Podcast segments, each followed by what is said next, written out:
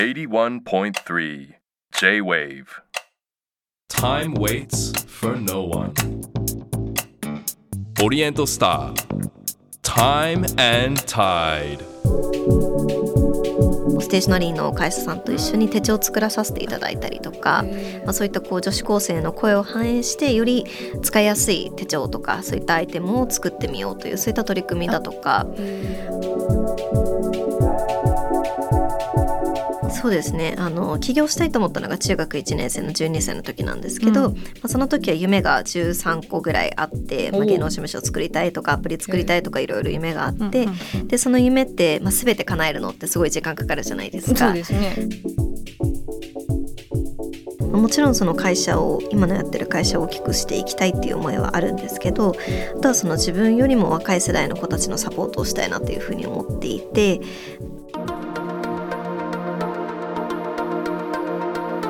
オリエントスター Time and Tide 皆さんこんばんは。オリエントスタータイムタイドナビゲーターの市川さやです。この番組ではさまざまなジャンルで個性的に輝き自分らしく活躍されている方をゲストに迎えし現在の活動についてはもちろんこれまでどのような時を歩んできたのかそしてこれから先どのようなビジョンに向かって時を進めていくのかじっくりと話を伺っていきます。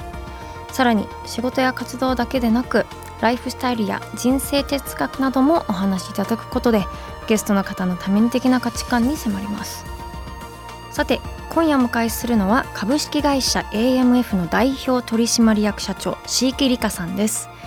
中学3年生だった2013年のバレンタインデーに可愛いを社会へ発信するため女子中高生をターゲットにした商品やブランドプロデュースを行う会社 AMF を設立。女子高生社長として国内外で大きな話題になります。その後女子中高生で構成された JCJK 調査隊を率いて10代のマーケティング調査やアドバイスをクライアントに提供。また2017年にはそのトレンドリサーチ力を生かした JCJK 流行語大賞を発表し話題に。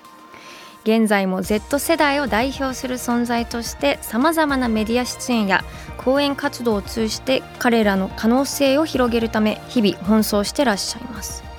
今年は起業してから10年という節目の年。10代から20代へ時を重ねてきた今感じていること。そして未来へ向けての思い一緒に紐解いていきます。オリエントスター。Time and Tide. This program is brought to you by Epson ほか市川さやがナビゲートしています。オリエントスタータイムタイド今夜お迎えしているのは株式会社 AMF の代表取締役社長シーキリカさんです。よろしくお願いします。よろしくお願いしますさあもう早速なんですけど改めてその AMF とは、はい、まあ、どういったことをしている会社なのか、はい、教えていただいてもいいでしょうか？はい。AMF はですね。私が、えー、中学3年生の15歳の時に創業した会社でして、はい、えー、JCJK 超スタイという、えー、女子中高生のマーケティング部隊、まあ、大体100人ぐらいいるんですけれども、はい、えー、その、えー、団体がちょトレンド調査をしたりですとかあとは JCJK 流行語大賞っていうのも弊社で発表してまして、うん、まあ、女子中高生の中で何が流行ってるのかっていうことを発表したり、まあ、そういったことをする Z 世代向けのマーケティングを行っている会社です。AMF って何の頭文字とかあるんですか？えっと A が、うん、あのアプリシアプリシエーションで M がモデスティで、はい、F がフーパワーっていう感じなんですけど、感謝謙虚全力で、はい、あの地域家の家訓あそうなんですね。その頭文字から、はい取りました、えー、それえずっとじゃあ小さい頃からもうその家訓をずっと言われてきたんですか？そうですね。家訓だっていうふうには言われてなかったんですけど、うん、あの私の父の実家に行った時に、はい、あの父の実家が写真館なんですけど、うんうんうん、そこに「感謝謙虚全力」っていうふうに書いてあってすげえ。あ家訓だったんだっていうところを初めて知るすごい。それでも絶対嬉しいですよね。家族としてそれを会社の名前に、ね、父は泣いてました。そう。です、はい。でちょっとそのあの授業内容に戻しますと、はい。そういう Z 世代向けのマーケティングっていうその JCJK 調査隊は具体的にどうやってそのリサーチとかはい。どうどういう動きを皆さんしてるんですか？そうですね。基本的にはそのアンケート調査だとすると LINE とかでアンケートを集めてっていうような形になっていてあとは座談会っていうのも行っているのでその場合はあの対面でクライアントさん含めてあのお話しさせていただくっていうことが多いです。そのメンバーはもう現役の女子高生と女子中学生。はいそうでえすそれどうやって選選定なのかわかんないけどどうやってリクルートするんですか？えっと、SNS から集めているような形で基本的にはその自分で応募してもらってオーディションというか面接があって入るっていう形になってま面す。接オーディションって何を問われるんですか？まあ、基本的にはその、まあ、トレンド調査力というかどれぐらいその自分が普段から見てるかっていうところをちょっと聞いてます。へー。でそうやってマーケティングは、まあ、じ女子高生女子中高生向けの開発とかをしているいろんな企業とかはい、業者業態がなんか具体的にどどういったものとかが出来上がってるんですか？それこそ商品開発とかで言うと、あのステーショナリーの会社さんと一緒に手帳を作らさせていただいたりとか、まあ、そういったこう女子高生の声を反映してより使いやすい手帳とかそういったアイテムを作ってみようというそういった取り組みだとかあとはあの CM とかのコンサルティング業務とかもしていへてー。どうやったらその女子高生に違和感なく伝えられるかっていうことをアドバイスさせていただいたりとかしてます。楽しそうですね。そうやってみんななんか若い時とかにそういう仲間でそうですね。なかなかて物もできてってはい。いう、え今のこうね会社ができてもう10年はい、目ってのことですが今は2023年の子たちはどんな傾向があると見てますか？そうですね。まあ真面目で割とこう堅実な子が多いなっていうふうに思っていて、はい。まあ、いろんなこうアンケートとか見てみてもその失敗したくないっていうそういった傾向が強いなと思ってます。まあ、なのでかなりその事前にリサーチして商品を購入したりとかっていう傾向も強い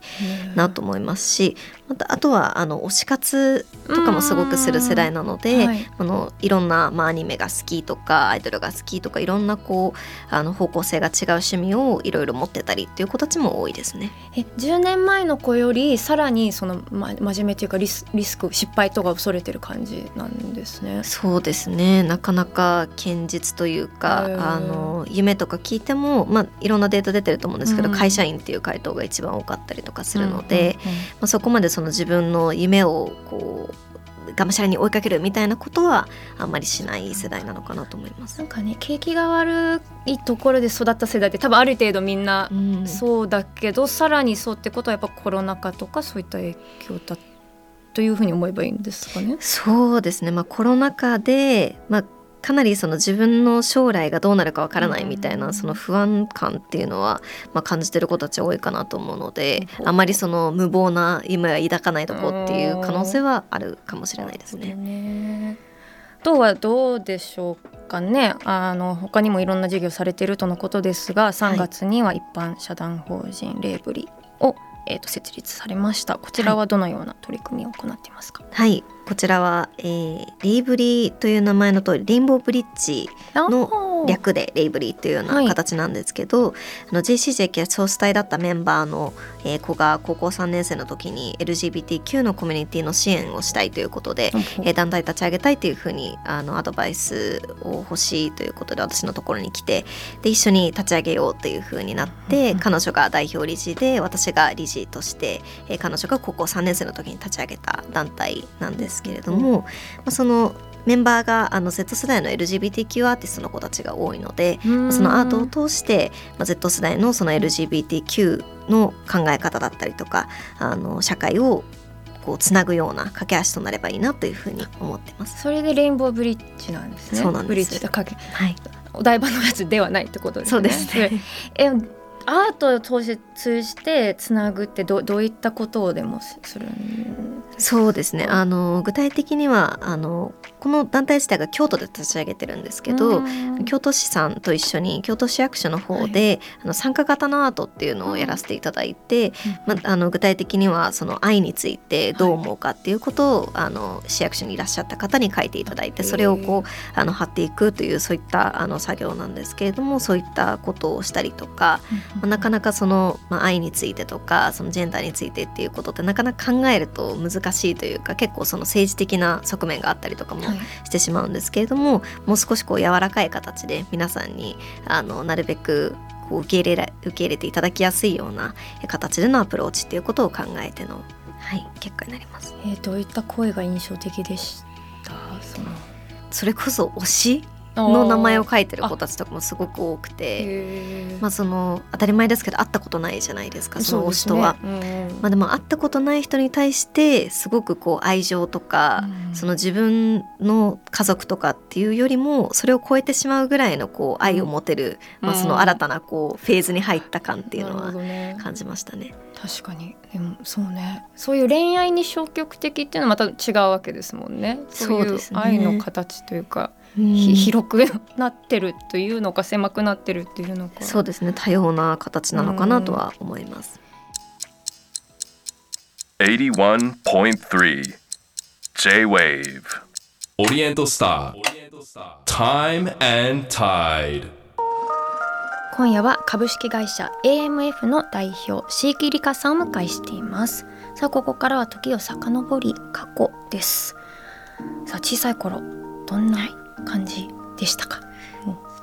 そうですね。あの読書が好きで1週間に14冊本を読むっていう少女時代っていう形だったんですけど、まあ、そこから中学に進学してものすごく弾けて、でもあの、はい、一番のこう中学を代表する問題児になった。えー、どういう問題を起こしたんですか？すごいこう疑う性格疑い深いというか、まあ、例えばその制服が、まあ、暗黙の了解でその中学3年生と中学2年生でちょっとこうアレンジできる幅っていうのが違ったんですよ。はい、なんですけどそれがまあ意味がわからないというか不毛だなっていうふうに思って、クラスの子たちに働きかけて、でみんなでリボンリボン本当は中学2年生つけちゃいけなかったんですけどつけようっていうふうに言って あのみんなにつけさせて。ちゃってそれがも問題というか先輩からするといやいやいやそれはダメじゃんみたいな風になって怒られて呼び出されてみたいなことがあったりとか、まあ、そういうことを結構各方面でやっていたっていう感じですね。でも小学生はそういうわけではなかったってことなんですね。弾けたってことは、はい、何か変わったきっかけとかあるんですか？まあ私は小学校の頃から慶応に通ってるんですけど、はい、そのずっともう小学校から一貫なんですよね。なので友達とかもずっと同じで、はい、で中学に入ってきたタイミングでちょっとこう外部の子が入ってくるんですよ、なので変われるならそこしかないなと思って ものすごいこうキャラ変をしちゃったっていう感じ、ね、あもう意識的に変わろうってそうですね意識的に。そんな変われるもんなんですか、はい、そうですね。なんか結構勉強勉強というか、うん、あの私が憧れる人とかをちょっとどういう性格なんだろうみたいなことを研究して、なんかそういう振る舞いをしてみようみたいな。じゃあもうちょっとある意味マーケティング自分に向けてのものを当時からで中3で起業するですね、はい、この時はどういったきっかけだったんですか？そうですね。あの起業したいと思ったのが中学1年生の12歳の時なんですけど、うん、まあ、その時は夢が13個ぐらいあって、まあ、芸能事務所を作りたいとかアプリ作りたいとかいろいろ夢があって、でその夢って、まあ、全て叶えるのってすごい時間かかるじゃないですか。そうですね、なのであのどうしたらいいんだろうっていうことを父に相談したら起業っていうのがあって、で起業は一つ一つ事業としてできるから叶えられるかもねっていうふうに言われてあ起業しようっていうふうに思ったっていうような形だったんですけどその時はでも大人になってからやればいいなと思ってたんですけど確かに。普通に中学生活3年間過ごしてきて、うん、なんかすごい自分の中でこう夢から逃げてるような気がして、ストイック。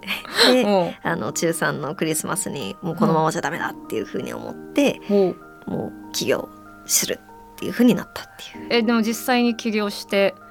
まあ大変だったことまたはね、やりがいがったようなことどういったことが当初印象的でした？そうですね。大変だったこととしては、まあ、それこそ高校生の時とかは、うん、あの先生と先生にこう起業することを理解してもらうことが結構大変で、あのまあ、その高校生で何千万とか何億とか動かすのってちょっと違うんじゃないかみたいな風な、まあ、先生のあのお話も今となっては分かるんですけど、まあ、そういう心配されたりとかで結構反発したりとかっていうのがあったりして、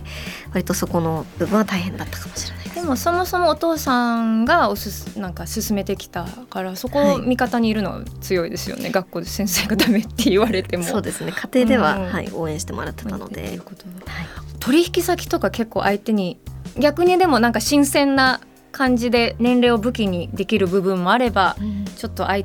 手に取り合なんか真面目に取り合ってもらうのも難しいとかどはい、どっちが多いんですか？そうですね。後者の方が圧倒的に多かったですね、最初の頃はやっぱりあの実績もないので、はい、まあ部活感覚でやってるんでしょみたいなことを直接言われたりとかっていうこともよくありましたし、まあ、そうじゃないっていうことを証明するために自分が一生懸命頑張って実績を作っていくしかないんだなっていうふうに思って、もういろいろ営業頑張ってました。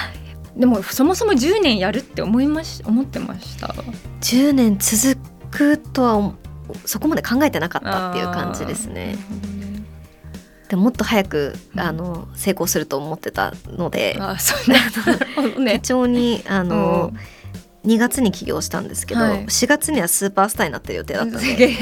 予定で、はい、なるほど。じゃあちょっと予定はちょっと遅くなって。そうですね。2か月の予定があの10年以上かかってるんですけど。この10年でその、まあ、さっきねその若い今の10代のまあ、考え方とかその傾向をなんか教えてもらいましたけど、はい、なんか10代で振り返っていろんなトレンドを見てきてこれはなんか意外だったなとか、うん、これがなんか流行るってあんまり思わなかったってものってあるんですか？うんそれで言うとタピオカとかは結構意外というか、はい、本当に日本特有だったなっていうふうには思っていて。はいまあ、そのもともとあったものじゃないですか。で、ねはい、90年代に流行ってずっとこう、まあ、みんな飲んではいたもののものすごい爆発的なヒットっていうところまではいかずに、はい、でただその、まあ、ゴンチャとかそういったブランドが出てきてブランドをいち早く女子中高生がキャッチして、うん、これが今のイケてる飲み物だっていうふうに、もうタピ活し始めた時から、あれちょっとなんか違うなというか今までのこう時流と変わってきたというか、うん、まだその時はそのリバイバルっていうとこが少なかったんですけど先駆けそうですねリバイバルの本当に一番最初というか、うん、その流れを作ったのがタピオカだったんじゃないかなと思います。えー、今その注目されてるのってどういうことなんですか？今注目してるのはキンダーカルトっていう、まあ、それこそ大人たちがそのガチャガチャだったりとか、あとはその、まあ、いわゆる今までだったら子供がやっていたようなゲームだったりとかを真剣に取り組んだりっていうことがすごく流行しているので、確かに。なんか30代も好き。そういうの、うん、そうですね。それをなんかこう今まではまあちょっとまあ小バカにするみたいな風潮があったかもしれないんですけどそれをこう本当に大きな時流としてこれからは流行るっていくんじゃないかなと思います。そういうのをあのトレンド聞き出す時の今そのね同世代からもうお姉さん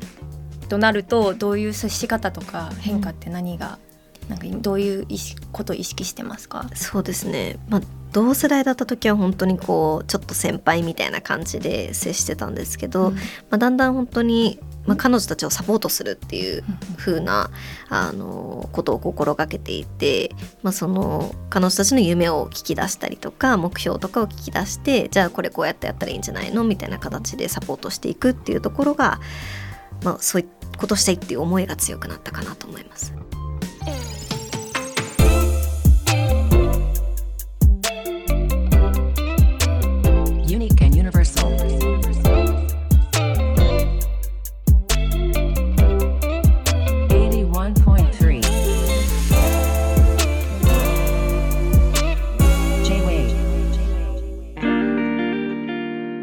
川さやがナビゲートしています。オリエントスタータイムタイド。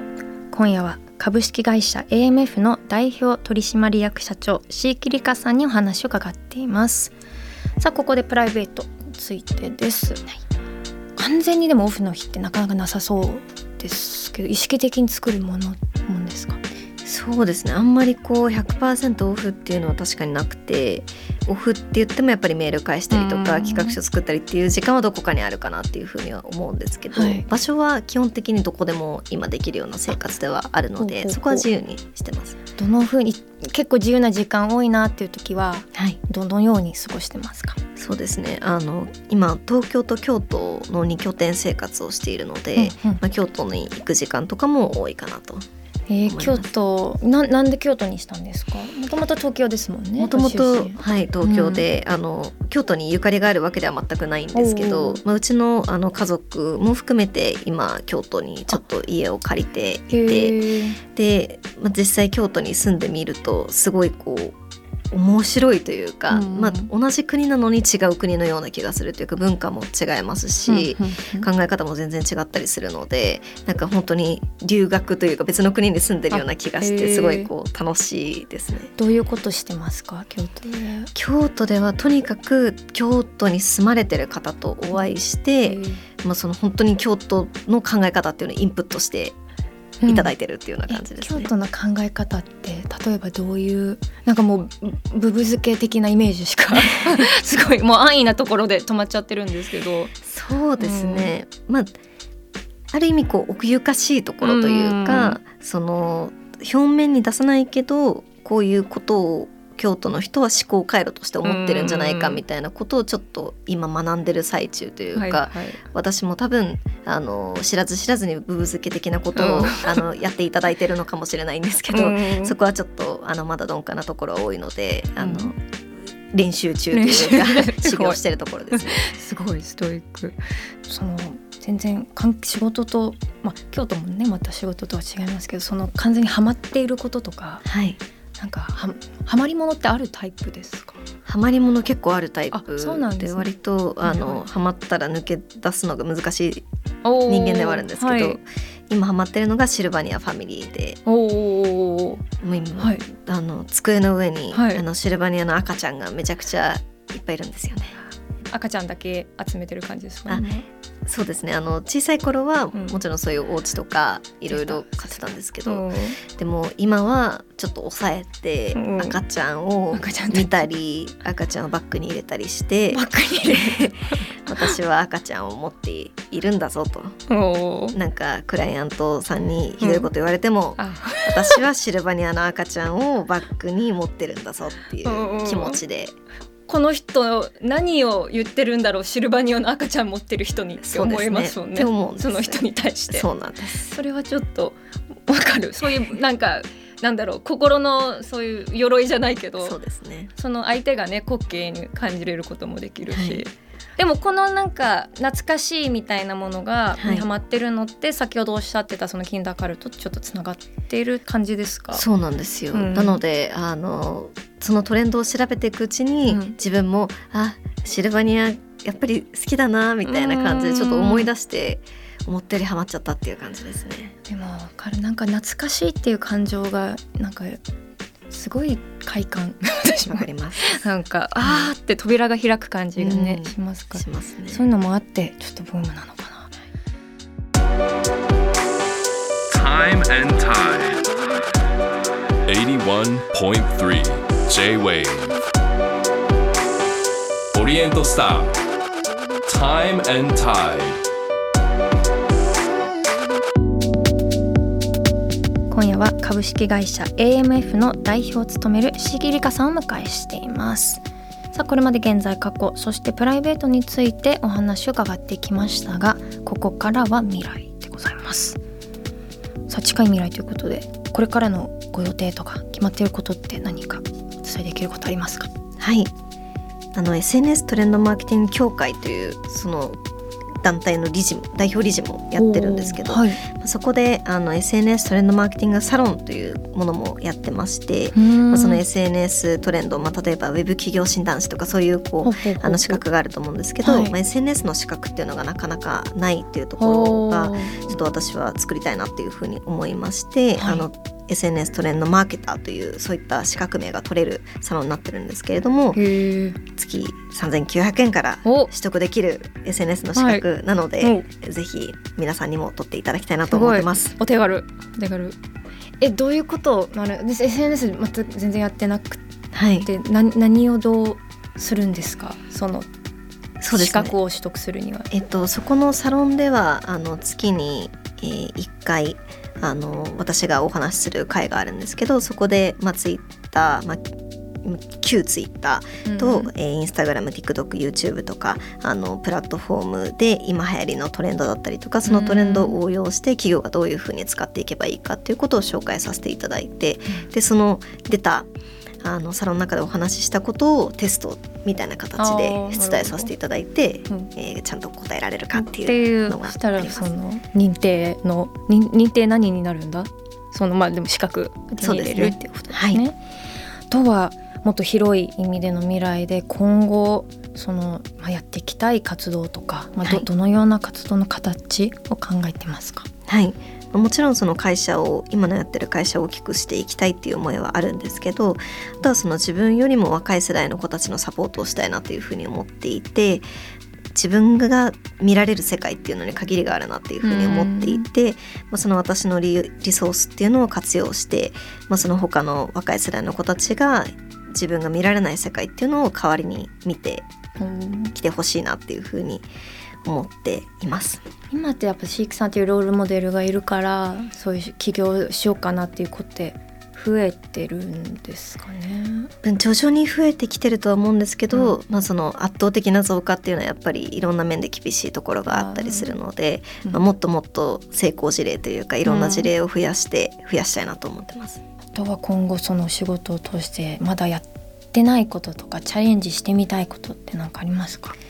投資はまだやったことがなくて、えー、ガンガンやってそうなそうなん感です。じなのに。まあうんなのでその投資家として、うん。その、まあ、若い世代をサポートしていくっていうことに対してはすごい興味があるのあでー確かに。やっていきたいなというふうに思ってます。確かにそういうね若いベンチャーとかの方々うん。そういうサポートもできるしなんかそういうなんかなんかそういうファンファンドの人にすごいなってほしい。そうですねなりたいですね。うんすごいかっこよさそうだなと思なかなかうん女性投資家も少ないので、ううんはい、やっていきたいなと思ってます。最後にそのご自身の活動を通して伝えていきたいことはいだったりとか何かありますか、そうですね。自分の活動がその若い人たちだったりとか女性が自分の人生の可能性を広げる、えー選択肢として企業を選んでもらったりとかあとは何かしらビジネスを始めるきっかけになればいいなと思って活動しています。うん、確かにその具体的なその、ね、ヘルプしてる感じもそうだしそのもう存在だけでやっぱねそういう人が今までいなかったらオプションとして考えることもないしはい、やってねちょっとなんかいろんな人が増えていくと。いいですね。っていうですねいいのかね。はい、ありがとうございます。さあ最後にですねお迎えした方にエプソンの時計オリエントスターを選んでいただいています。シークさんがセレクトしたのはどちらでしょう？はい、クラシックコレクションからクラシックセミスケルトンです。はい、こちらはクラシックなデザインに大人の落ち着きと高級感あふれるクラシックセミスケルトンです。こちらを選んだ理由は何でしょはい、あの商品いろいろ見させていただいて一番ピンときたうっていうのが一番なんですけど、はい。ちょっと自分はクラシックというか定番っぽいデザインが好きだったりするので、これはもうザ・クラシックでかっこいいなっていうふうに思って選びました。時計ってよよくされますか？時計は私まだつけたことなくて実はこのクラシックセミスケルトンが初時計になる、あらでもすごいなんかとても似合ってるというか時計って不思議な説得力ってありますね。ありますね 確かに。うんすごい。すごいなんかうん。知的に見えるなって。すごいとっても似合いなんで、たくさんつけてください、はい。つけます。さあ本日シークさんにお話しいただいた内容は番組ホームページにアップしています。ぜひご覧くださいオリエントスタータイムタイド今夜のゲストは株式会社 AMF の代表取締役社長シーキリカさんでした。ありがとうございました。ありがとうございました。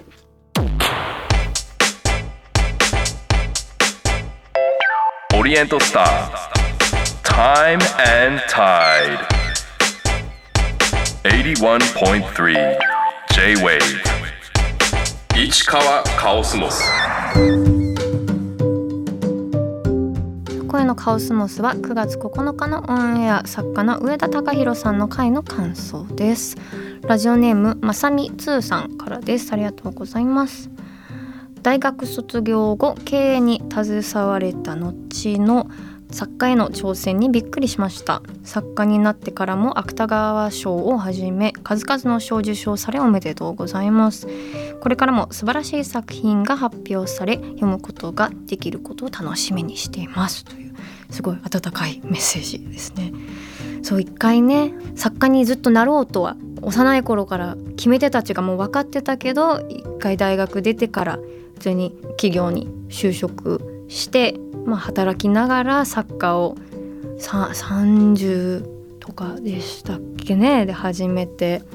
やっぱそのお話伺う前はちょっと寄り道した遠回りした方かと思いきや逆に今のその会社時代の経験まあ今も会社に行ってますけどその経営に携わった時の経験がめちゃくちゃ生きててそれはただただ作家としてより最強になるための時間だったなって思って私もすごい次あの新たな本をね次読むことを楽しみだなって思いましたねかっこいいですよね。えーと、続いてはラジオネームゆうひさんからです。二足のわらじ生活早朝から執筆活動すごいと思いました。次世代の恋愛に待つ場面がなくなってきてるというお話。なるほどと思いました。JR のマクセリホさんの CM 懐かしいです。という。そうだよね。きっと君は来ないですもんね。そうそう次世代の恋愛っていうか現代の物語全般ですよね。その連絡が取れないっていうあのすれ違いがもうストーリーの展開として使えない苦しさっていうのは上田さんがすごいあのおっしゃっててで私はそれってただ苦しいんだろうな物語書く人って思ったけど上田さんは何でも連絡つくからこその時代の連絡を取るということっていうのをいろいろおっしゃってやっぱ一歩ね上にもう先に行ってるんだなこういう方がっていうのを思って聞いてましたね。私あの昔だったらメールが届かなくてもその携帯のなんか整にできたというかあのセンター問い合わせしたのにっていうのがすごい言えたっていうのもありますよね。もう実際届かない時とかもありましたしだからあのセンター問い合わせをひたすら何度も何度もやったっていう記憶とかもう友達からの大事な連絡全然来ないって言ってそのそういうのも今も場面としてないけどそもそもすごく地味な場面だったなって思うしちょっと余談ですけど同じような感じで駅の待ち合わせでも見なくなったっていうのはこれもそのスマホとかの進化から来てますけどあの枝毛を探してる子昔必ずね駅の周りとかにいたんですよ。この昔話してもしょうがないですけど毛先を見てずっと枝毛探すっていうだからもう他のエンタメがあるからそれかトリートメントのクオリティが上がったのか何かの理由はちょっと定かじゃないですけどなんかそういうのもねあの見なくなったなというそんなどうでもいいことを考えながら読んでました。そしてえーと、このポッドキャストではこのカオスモスがロングバージョンになっています。市川が皆さんから頂いたお題についてコニョコニョとお話ししていきます。メッセージ届いています。えーとラジオネームムッチーさんからです。ありがとうございます。市川さんは鉄道オタクと伺っています。あら。8月に開業した宇都宮の LRT は乗りましたか？というありがとうございます。聞いてくださって。そうね、L、あの早速乗りましたよ宇都宮 LRT が。ね多分いつだっけ？春ぐらいの『アメトーーク』の鉄道の回でもね紹介して注目って言ったからこれ割とすぐに乗りに行かなきゃちょっとやばいなっていうのもあってそこ行きましたよ。あのちょっとねあんま興味ない方ご存じない方に説明すると LRT っていうのは次世代型路面電車低床の路面電車えっ、ー、とですねであの宇都宮に、えー、と8月にできたんですけどこれはあの75年ぶりの新設の路面電車なんですよ。路面電車ってやっぱどっちかっていうとなくなくなる一方または、えっと、ちょっと伸びるとか延伸するっていう新しい駅ができるっていう場合はあるんですけどもうゼロから新しく路面電車を設置するっていうこの凄さっていうのをまずすごく分かってほしいんですよだってもうもう街出来上がってますよ宇都宮なんて。そこに車と自転車と保護所以外の場所にこれを作ろうっていうその意気込み。これね新しくレールを敷くっていう、まあ、全国で初めて全国でまあ75年ぶり。しかもそれをオール LRT というオール次世代型にしたのは全国で初めてです。なので結構あのいろんな人がいろ鉄道好きのみならずそういうちょっと地方創生とかそういった観点からも注目されている、えっと、新路線ですね。であのなんだろう乗りに行ったらやっぱ一つポイントとしてはあの速い、うん、速度感を感じすごく速度感を感じた？スピード感がすごいなと思って実際は70キロとか、まあ、ちょっと速いぐらいなんですけどなんかすごいスイスイと街を駆け抜ける路面電車というとちょっと牧歌的でレトロなイメージのものもあると思うんですけどこれはものすごくあのクールな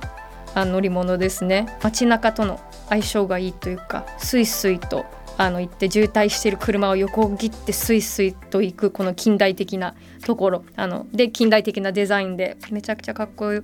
いです。一つ楽しいポイントで言うとものすごい勾配が一つあって鉄道には長野にあの天下の難所と呼ばれていた薄い峠というすごい勾配があったんですけれどもそれを克服することが日本の鉄道史のあの一つ課題でそこからの歴史が変わるんですけれどもそれと同じ、えー、と高さそれからちょっとそれより以上の勾配があるっていうなので路面電車がみんな坂上がっていくっていう乗ってるとそこまで感じないんですけど非常にあのそこも臨場感があって楽しいなって思ったしあとなんだろうね。あのとにかく人がいっぱい乗ってるのが印象的で最近新しい路線でもなかなか人があまり乗ってないっていう場合が多いんですけど宇都宮の LRT は本当に速攻で事務あの地元の足になっていてあのなんか改めてなんか路面電車がある町に一回住んでみたいなってすごく思いましたね。なんか勝手に地元にあの遊びに飛び込める感じが路面電車にあるので街との距離も近いし人との距離も近いしあのなんだろう街の動きも分かるしなんかそれで毎回羨ましく思うっていうのがあるのでここ一回路面電車ある場所住みたいなと思ったらちょうどですねいまだにあの私あの宇都宮 LRT のとある主要駅の駅前徒歩1分のマンションがまだ空室があるって完売じゃないっていうのをずっと気になってたんですけどあのこんないい物件まだ買えるぞっていう不動産鉄的なあの心が騒いだんですけれどもあの売れてました。ねちょっとあのなんだろう。ちょっと遅かったですね。でもずっと見守ってたのでもう工事してる時からずっとこのマンションまだ部屋あるって思ってたらついになくなったっていうのをここで報告させていただきます。さて、えっと、タイムタイドでは皆さんからのメールもご紹介させていただこうか。このポッドキャストでは市川に話してほしいお題も募集しています。番組のウェブサイトメッセージから送ってください。そしてメッセージをいただいた方の中から毎月リスナーの方にオリエントスターの時計をプレゼントしています。ご希望の方は時計希望と書き添えてください。プレゼントの詳細は番組ホームページをご覧ください。皆さんからのメッセージをお待ちしています。以上カオスモスでした。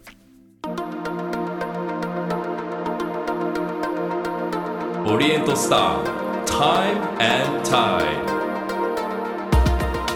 市川さやのナビゲートでお送りしてきたオリエントスタータイムタイド。今週もさまざまなジャンルで個性的に輝き自分らしく活躍されている方をゲストに迎えし現在の活動についてはもちろん現在に至るまでどのような時を歩んできたのかそしてこれから先どのようなビジョンに向かって時を進めていくのかお聞きしました。さあ今夜のゲストは株式会社 AMF の代表取締役社長椎木里香さんでした。いやー椎木さんやっぱすごいですね。うんなんか25歳とは思えない貫禄、まあ、起業して10年っていうのもねもちろん経験としてありますけどもっとここを聞きたいとかここもっとなんか突っ込みたいっていうものもなんかすごいオーラが出ててなかなかね入り込めないところもありましたからもうちょっとね素を見たい部分ありましたが個人的にはあのシルバニアファミリーが好きというとてもね親近感湧くポイントはありましたしやっぱりその未来のこととかその次の世代を考えてさらにその自分のためだけじゃなくて若い世代そして女性全体に対していろいろ動いてるっていうのをねすごいかっこいい方だなと思っていろいろお話を伺ってました。さて次回のゲストはダンスアーティストのケント森さんです。マドンナをはじめ世界のトップアーティストたちと共演してきたケントさんが今取り組む最先端テクノロジーを使った最新エンタメとは。ダンスとともに歩んできた人生のストーリーを紐解きます。オリエントスタータイムタイド。ここまでの相手は市川さやでした。